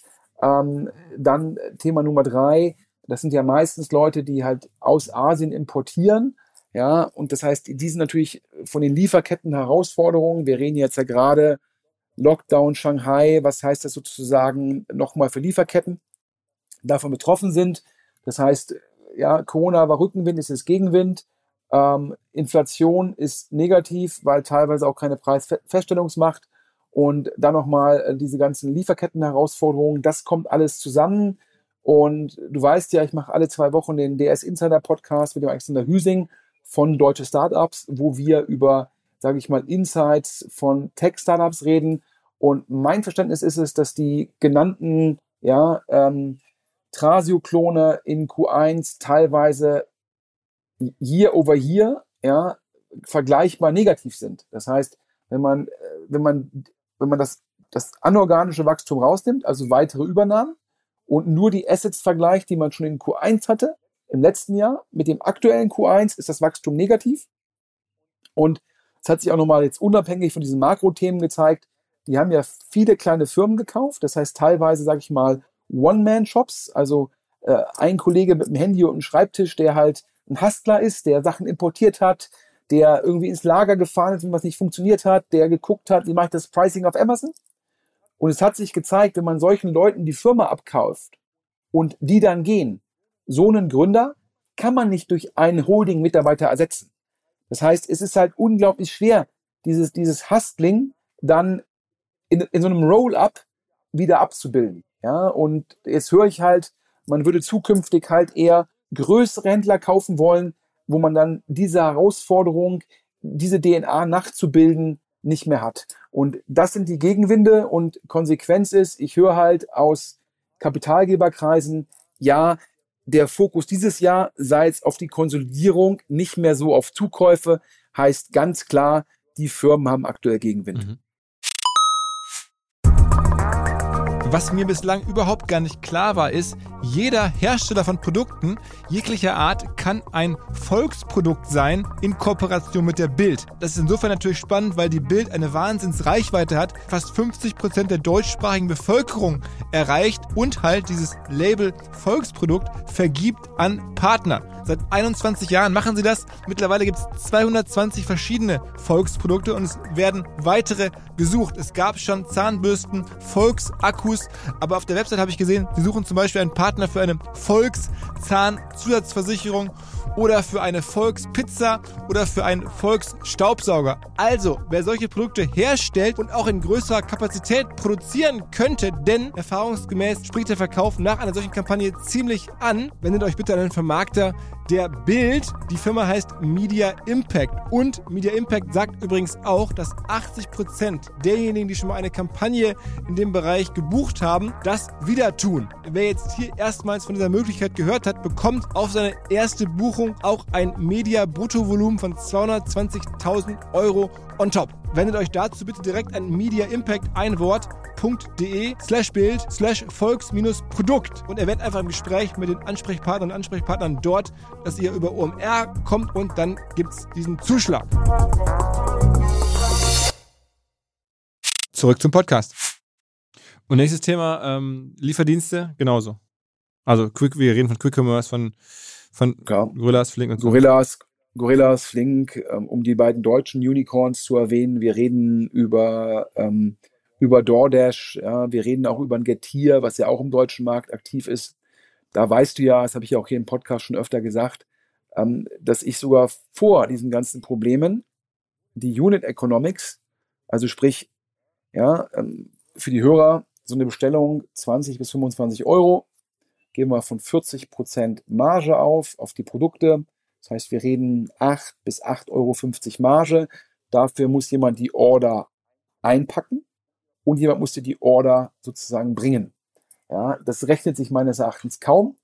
Ähm, und ähm, schon vor den ganzen Effekten. Was sehen wir jetzt? Ja, Kosten für die Fahrer steigen. Ja, äh, Kosten teilweise Energiekosten für die Lager steigen. Ähm, parallel steigen die Kosten für die Lebensmittel. Diese ganzen Kosten kann man nicht eins zu eins weiterreichen, weil man ansonsten Nachfrage verliert und damit sozusagen äh, Dichte, ja, und dann kann man die Fahrer nicht mehr so gut auslasten. Ähm, also das ist sozusagen doppelt negativ, wenn man so will. Äh, dazu natürlich das teilweise sehr, sehr gute Wetter, was, wo Leute wieder mehr rausgehen. Wenn Leute wieder mehr rausgehen, sozusagen lassen sich dann weniger nach Hause kommen von diesen Diensten. Äh, weiterhin eine sehr, sehr intensive Konkurrenzsituation, teilweise eine Vertikalisierung. Anbieter für asiatische Lebensmittel, für orientalische Lebensmittel, für türkische Lebensmittel, also noch mehr Konkurrenz. Und ähm, wenn man dann hört, irgendwie so ein Getir, da sagen mir Investoren, die würden über 100 Millionen Dollar im Monat verbrennen. 100 Millionen Dollar im Monat. Das sagen mir sogar die deutschen Konkurrenten, sagen mir, Getir, das würden sie nicht verstehen. Die würden unglaublich aggressiv mit Gutscheinen arbeiten. Ähm, Gutscheine heißt, ja, man äh, subventioniert eine Order, die vielleicht regulär 20 bis 22 Euro ist, mit 10 Euro. Dann bleiben natürlich 10 bis 12 Euro übrig auf eine Order, wo allein die Lebensmittel halt irgendwie 12, 13 Euro kosten. Das heißt, man deckt mit der Order noch nicht mal die Kosten für die Lebensmittel, geschweige denn fürs Picking, für die Lieferung. Und ich habe noch nicht einmal über Marketing, IT, Holding und Co. gesprochen.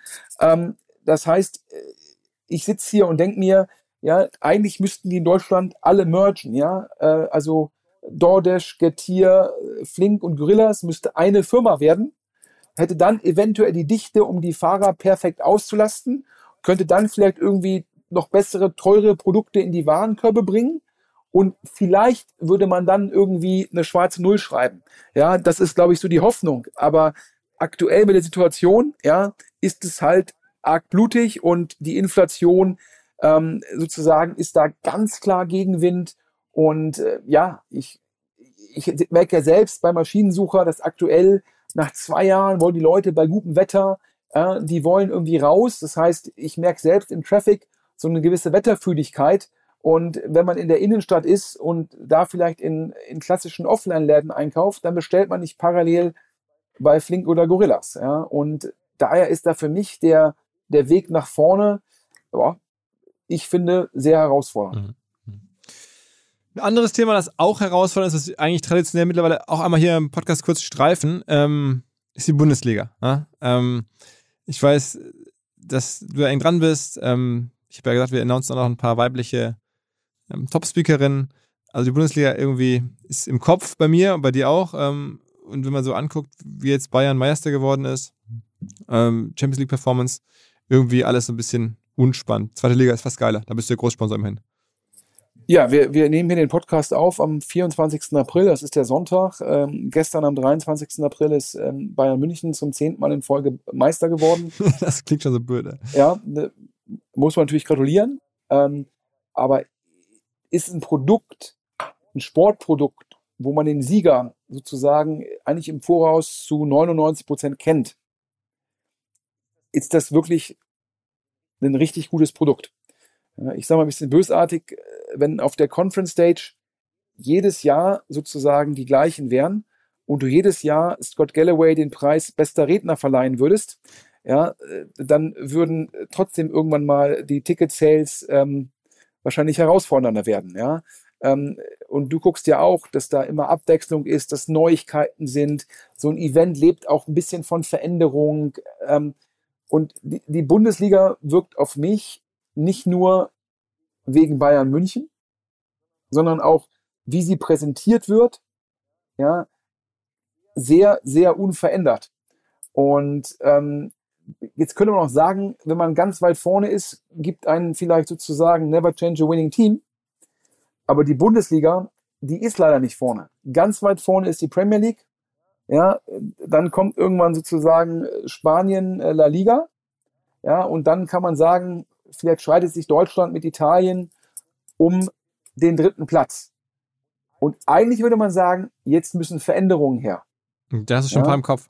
Naja, also ich habe immer gesagt, äh, wären das Marktplätze, ähm, im Marktplatzmodell, ja, der erste nimmt 80 Prozent vom Kuchen mit, der zweite 20 Prozent, der dritte sozusagen, wenn er Glück hat, schreibt er irgendwie eine rote Null.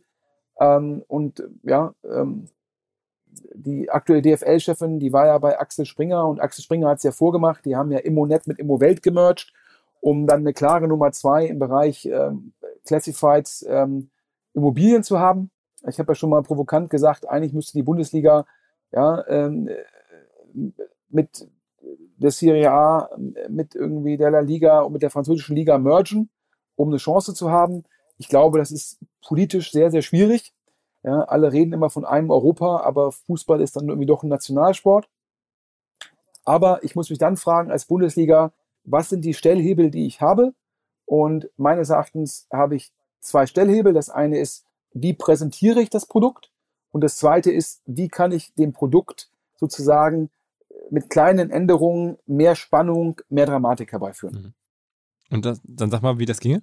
Ah, ich meine, ich weiß, du hast. Le le letzteres, äh, letzteres, ähm, ich hab, durfte das vor kurzem in einem Podcast mit der Welt vorschlagen. Ähm, ich glaube, die Donate Hopfen hat ja vorgeschlagen, Playoffs um den Meistertitel. Da gab es, glaube ich, dann sehr viel Gegenwind aus der Bundesliga. Ging auch darum, um, Le- Leistungsgerechtigkeit. Ähm, wenn der Erste nach 34 Spieltagen eventuell ein Playoff-Spiel verliert und dann nicht Meister wird, ist das noch fair? Und meine Idee ist es, äh, andere Playoffs. Ich würde gerne Playoffs um den vierten Champions League Platz machen. Das heißt, der vierte bis zum siebten spielen den vierten Champions League Sieger aus. Vierter gegen siebter, fünfter gegen sechster, Gewinner in Berlin. Wir können das das 50 Millionen Euro Spiel nennen, denn das ist das Spiel um den vierten Champions League Platz. Ja, das führt dazu, dass zum Schluss jedes Spiel in der Bundesliga relevant wird. Wir haben ja schon mal über die NFL gesprochen, wo ja jedes der 17 Spiele Relevanz hat. Kommt man in die Playoffs, hat man noch Chancen drauf, weil es so wenig Spiele gibt. In der Bundesliga hat man jetzt das Gefühl, ja, 31. Spieltag, ja, wenig Dramatik noch drin, wenig Spannung. Ähm, und wie kann man da nochmal jeden Platz spannend machen? Playoffs um Platz 4 und dann, ich will wieder drei Absteiger, damit die zweite und Erstliga wieder durchlässiger werden. Das heißt, die Relegation ist eingeführt worden mit der Begründung, wir brauchen nochmal zwei Spiele. Ich sag, wir schaffen die Relegation ab, aber ich mache daraus sogar nach Hören und Staunen nicht zwei, nicht drei, sondern sechs Spiele. Warum sechs Spiele? Spiel gegen den Abstieg. 13. spielt gegen den 16., 14. gegen den 15. Die beiden Verlierer spielen in Berlin, das zweite Spiel in Berlin, das Verliererduell gegen den Abstieg. Ja, Monster. Zwei Bundesliga-Vereine, ein Spiel, Verlierer steigt ab. Und dafür machen wir in der zweiten Liga Dritter bis Sechster, also Dritter gegen Sechster, Vierter gegen Fünfter. Die beiden Sieger, das dritte Spiel in Berlin, spielen um den Aufstieg. Dann hätte sogar dein HSV, mein ja, HSV. Philipp, also deine Liebe gehört, gehört Schalke, das sieht ja ganz gut aus, aber dann hätte sogar der HSV nach gefühlten 20 Jahren in der zweiten Liga mal wieder eine Chance aufzusteigen. So. Und dann hast du, ja, drei Spiele um den vierten Champions League Platz, drei Spiele, wer der Absteiger ist, und drei Spiele um den Aufstieg in die erste Liga. Wahnsinn. Dann hast du in Berlin ein Wochenende, am Freitagabend das Duell Absteiger, am Samstagabend Aufsteiger und am Sonntagabend Spiel um den vierten Champions League Platz. Und vor allem in der ersten Liga ist dann Platz 1 bis erster Meister, zweiter, dritter Champions League, dritter bis siebter spielen um den Champions League Platz. Dann achter bis zwölfter sind die einzigen Plätze, wo man nichts mehr machen muss. 13. bis 16. gegen den Abstieg, 17., 18. steigen ab. Und da ja in der Mitte auch es immer sehr eng ist, ist dann jeder Verein hat dann wahrscheinlich bis kurz zum Schluss die Chance, vielleicht werde ich noch Siebter oder ich werde noch 13. Das heißt, ich muss tierisch aufpassen. Jedes Spiel ist dramatisch und so kann ich, ohne das Kernprodukt anzufassen, mit kleinen Sachen sozusagen Relegation neu denken. Aber das hat einen Positive Spillover-Effekt, um den Anglizismus zu nutzen, auf die Relevanz eines jeden einzelnen Spiels. Und damit kommen wir sehr nah der Logik, mit der die NFL sehr erfolgreich ist. Okay, okay, okay. Also, das wird auf jeden Fall für äh, Themen sorgen und ich bin sicher, demnächst kommen wieder Leute aus der Bundesliga auch hier im Podcast. Ähm, mal gucken, was, wie die das sehen. Äh, also, ähm, ich würde mich nicht wundern, wenn es am Ende in der Art so, so, kommt, weil es klingt, also ich hätte auch Bock, sowas zu sehen, viel mehr als was aktuell passiert. Ähm, und ja, also eigentlich gar nicht so verrückt, irgendwie sich diese Fragen zu stellen, aber es, diese Diskussion gibt es gar nicht. Also schon fast irgendwie erstaunlich, dass, dass du jetzt mit sowas kommst und die Analyse, die du mal häufig machst, ist ja manchmal überraschend und auch manchmal muss man erstmal so tief einsteigen. Aber hier muss man ja gar nicht so tief einsteigen. Hier erkennt man ja relativ offensichtlich, was es alles für Probleme gibt. Und ich finde das irgendwie eine, ja. Ja, und das Gleiche gilt ja auch für die Präsentation. Du hast mit dem OMR-Festival, du hast mit der Conference letztendlich, ja, es, du hast ja gerade über Produktionswert gesprochen. Du hast neu gedacht, wie man das präsentieren kann. Als ich zum ersten Mal diese Monsterbühne gesehen habe, ja, das wertet das ganze Event auf. Das macht es attraktiver für Speaker. Das macht es attraktiver für die Zuschauer. Es ist genauso, als wir beide in LA ja in dieses SoFi-Stadion gegangen sind. Und dann hast, da haben wir darüber gesprochen. Das war wie ein hybrides Event. Man hat sozusagen unten auf, auf, dem, auf dem Feld ja, war sozusagen der Football live. Und man muss ja sagen, Football teilweise ein Fernsehsport. Und dann gibt es dieses, dieses Monster-Display in der Sofa-Arena. Dann guckt man hoch, um sich halt den Spielzug nochmal in der Wiederholung anzugucken. Das war für mich das Beste von beiden Welten. Mhm. Die Stimmung im Stadion, parallel dieser Monster-Screen. Und so hast du ja auch die OMR-Konferenz schon vor ein paar Jahren neu gedacht. Ja, du hast nicht gedacht, ja, da ist jetzt die Demexco und ich mache das jetzt genauso, weil dann, hätt, dann hättest du die nie überholt. Du hast gesagt, was kann man besser machen? Musikacts, die Bühne, die Speaker. Du hast sozusagen nicht gesagt, es ist eine Messe, du hast gesagt, es ist ein Entertainment-Produkt. Und die Bundesliga darf nicht denken, es ist ein reines Sportprodukt. Die Bundesliga konkurriert mit Netflix. Die Bundesliga konkurriert mit Apple TV. Die Bundesliga konkurriert mit Gaming. Die Bundesliga konkurriert mit, ich treffe mich mit Freunden und gehe mit denen irgendwie spazieren. Die Bundesliga konkurriert um Zeit mit anderen Entertainment-Optionen. Und da muss man das Produkt neu denken und nicht sagen, so war es immer. Hm.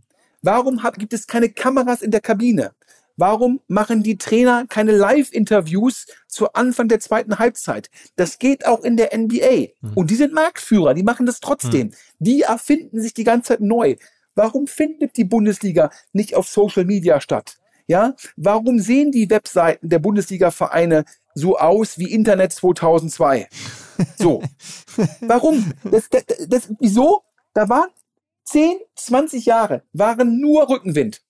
Ja? Und dann dachten die Leute alle, ja, ich sitze irgendwie mit meinem ich sitze da irgendwie und es läuft eh. Ist so ein bisschen wie Urlaub machen auf einer Nordseeinsel. Da ist auch so, die Hotels sehen da aus wie in den 80er, 90er Jahren, weil einfach da ist so viel Nachfrage und so wenig Hotels, die müssen einfach gar nichts machen. Das ist, ja, also die Logik wäre eigentlich zu sagen, da, dann baue ich da ein neues Hotel, Luxushotel oder renoviere eins und greife noch mehr Preisbereitschaft ab, damit dann vielleicht äh, äh sozusagen die erfolgreichen Gründer in deinem Podcast, äh, statt irgendwie nach Südfrankreich zu fliegen, wieder an die Nordsee Urlaub machen. Ja, aber ähm, ist ja nicht nötig. Also die, bei denen ist es schon aktuell so, also bei denen, ich komme jetzt drauf. Klar, das, diesen, da ist eine Übernachfrage da. Ja. Gar keine Frage. Wir haben, wir haben im, im Reisebereich sozusagen angeschaute Nachfrage, ähm, dann halt im Endeffekt die Nähe, da kommt halt alles zusammen.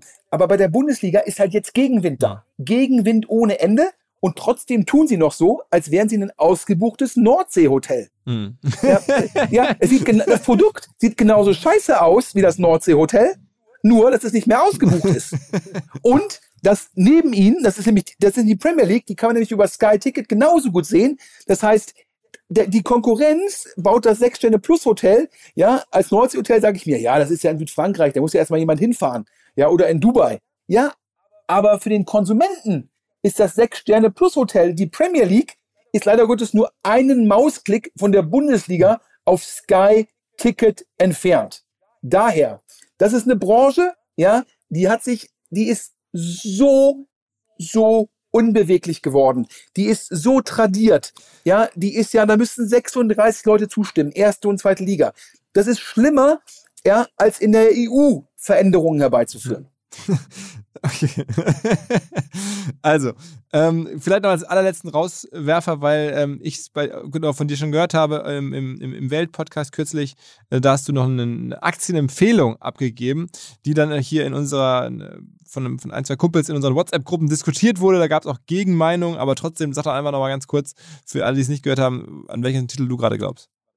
Ich hatte äh, über PayPal geredet ähm, mit der Logik, dass das ein Titel ist, der natürlich indirekt, also mittelbar die Preisfestsetzungsmacht ähm, ähm hat, in Anführungsstrichen, weil äh, Inflation führt ähm, natürlich dann zu höheren Preisen, ähm, führt zu höheren Warenkörben ähm, und PayPal nimmt ja einen Prozentsatz von diesen.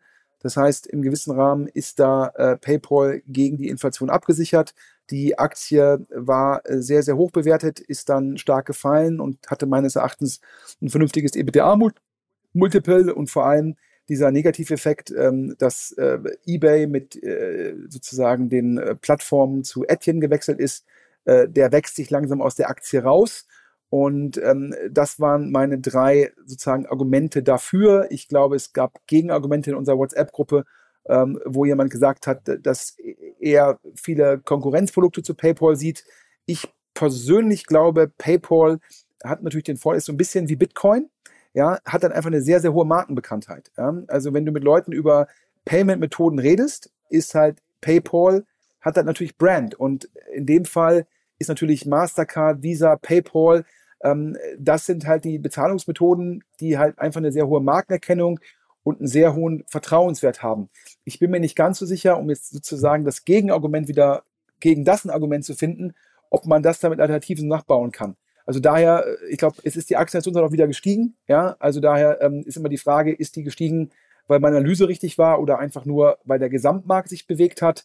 Ähm, das gilt dann im Endeffekt natürlich nochmal dann entsprechend zu attribuieren.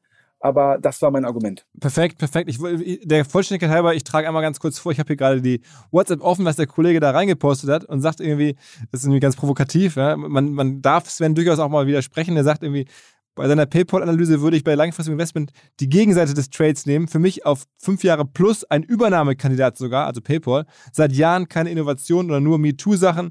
Kernprodukt quasi Commodity und wird von ganz vielen angegriffen und durch Integration in Browser und Apple Pay echtes Problem ähm, der Anbieter der Wahl bei den Verbrauchern, die Anbieter der Wahl bei den Verbrauchern zu bleiben, haben in den letzten Jahren ihre Pricing Power verloren, angeblich. Ähm, früher war das irgendwie Take it or leave it und alle Merchants mussten PayPal einbauen und auch keine Rabatte geben. Inzwischen sei das Commodity. Okay. Also das ist die Gegenposition dazu. Wir wollen ja hier ausgewogen Bericht erstatten oder Analysen teilen zumindest. Ähm, in dem Sinne, jetzt haben wir eine wahnsinnig lange Reise gemacht. Ähm, noch mit einem, mit einem äh, ja, Nugget oder einem äh, Investment-Tipp wie gesagt, wir sind, geben mir keine Tipps oder wir machen jetzt hier ausgewogen. Also, Gott behüte, der, Philipp, du weißt es ja. Also ich bin jetzt äh, niemand, der jetzt irgendwie ähm, rumläuft und irgendwie Aktientipps rausgibt, sondern ich bin eher jemand, der sich Gedanken macht, wie entwickeln sich irgendwie Märkte. Es gibt sehr, sehr viele Argumente zu sagen, dass Stockpicking ähm, im Endeffekt suboptimal ist, dass man lieber ETFs kaufen sollte. Also daher ähm, äh, glaube ich hier ganz wichtig, das habe ich auch schon beim Börsenspiel gesagt, dass wir gemacht haben, ähm, dass ich jetzt ähm, von so über singuläre Aktien zu reden, ähm, nicht immer ein Fan bin. Ich weiß, dass es immer ein guter Inhalt ist ähm, für, für Podcasts und ähnliche Events. Aber ob es immer die beste Anlagestrategie sei, ähm, das, das kann man bezweifeln. Ja, ja. Also insofern keine Anlage-Advice hier und so weiter. Also Disclaimer äh, gibt es ja auch bei anderen Podcasts ohne Aktien wird schwer und so weiter. Ja, so, ähm, jetzt haben wir irgendwie echt viel Material gemacht, aber es ist ja auch ein Quartal vergangen, seit du das letzte Mal da warst. Ähm, das nächste Quartalsupdate wird dann wahrscheinlich schon das Festival einbeziehen, dann haben wir gesehen oder dann weiß, wissen wir alle mehr, wie es gelaufen ist. Wir wissen ähm, über viele Sachen hoffentlich dann ein bisschen genauer Bescheid. Ähm, es bleibt spannend. Sven, danke für deine Zeit und schöne Grüße nach Düsseldorf. Philipp, ich habe zu danken. Alles klar. Ciao, ciao. Bis dann. Tschüss. Zur Abwechslung jetzt mal vollkommen schamlos und offene Selbstvermarktung und Werbung für unser OMR Festival am 7. und 8. Mai. Dort sind wir gerade in der absoluten Planungshochphase. Das heißt, wir verkaufen jetzt letzte Standflächen, wir planen, wie halt dort alles laufen wird Anfang Mai. Und weil das so ist und weil wir noch einige Flächen und Möglichkeiten, Masterclasses, Präsenzen frei haben, wollte ich nochmal dazu aufrufen, sich da bitte zu melden, wer noch nach neuen Kunden, nach neuen Leads sucht, wer eine Plattform sucht, um seine Brand transparenter und sichtbarer zu machen, wer in irgendeiner Form nach Nachwuchs, nach Talenten sucht. All das können wir ermöglichen. Ihr könnt bei uns gesehen werden, ihr könnt bei uns wirklich wachsen, aber halt nur jetzt in diesen Tagen, denn irgendwann müssen wir dort die Bücher schließen, weil die Planungszyklen Richtung Mai dann zu kurz werden und vielleicht auch, weil einfach alles verkauft ist. Deswegen jetzt nochmal der Hinweis, denkt an unser Festival jetzt, wer dabei sein möchte, mit Masterclass, mit Speaking, mit vor allen Dingen aber Präsenzen auf der Fläche, mit Ständen. Einfach ganz kurze Mail an inbound.omr.com. Innerhalb eines Tages melden sich da eine Kollegin, ein Kollege und dann startet die Zusammenarbeit.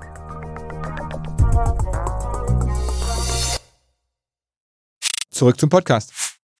Dieser Podcast wird produziert von Podstars bei OMR.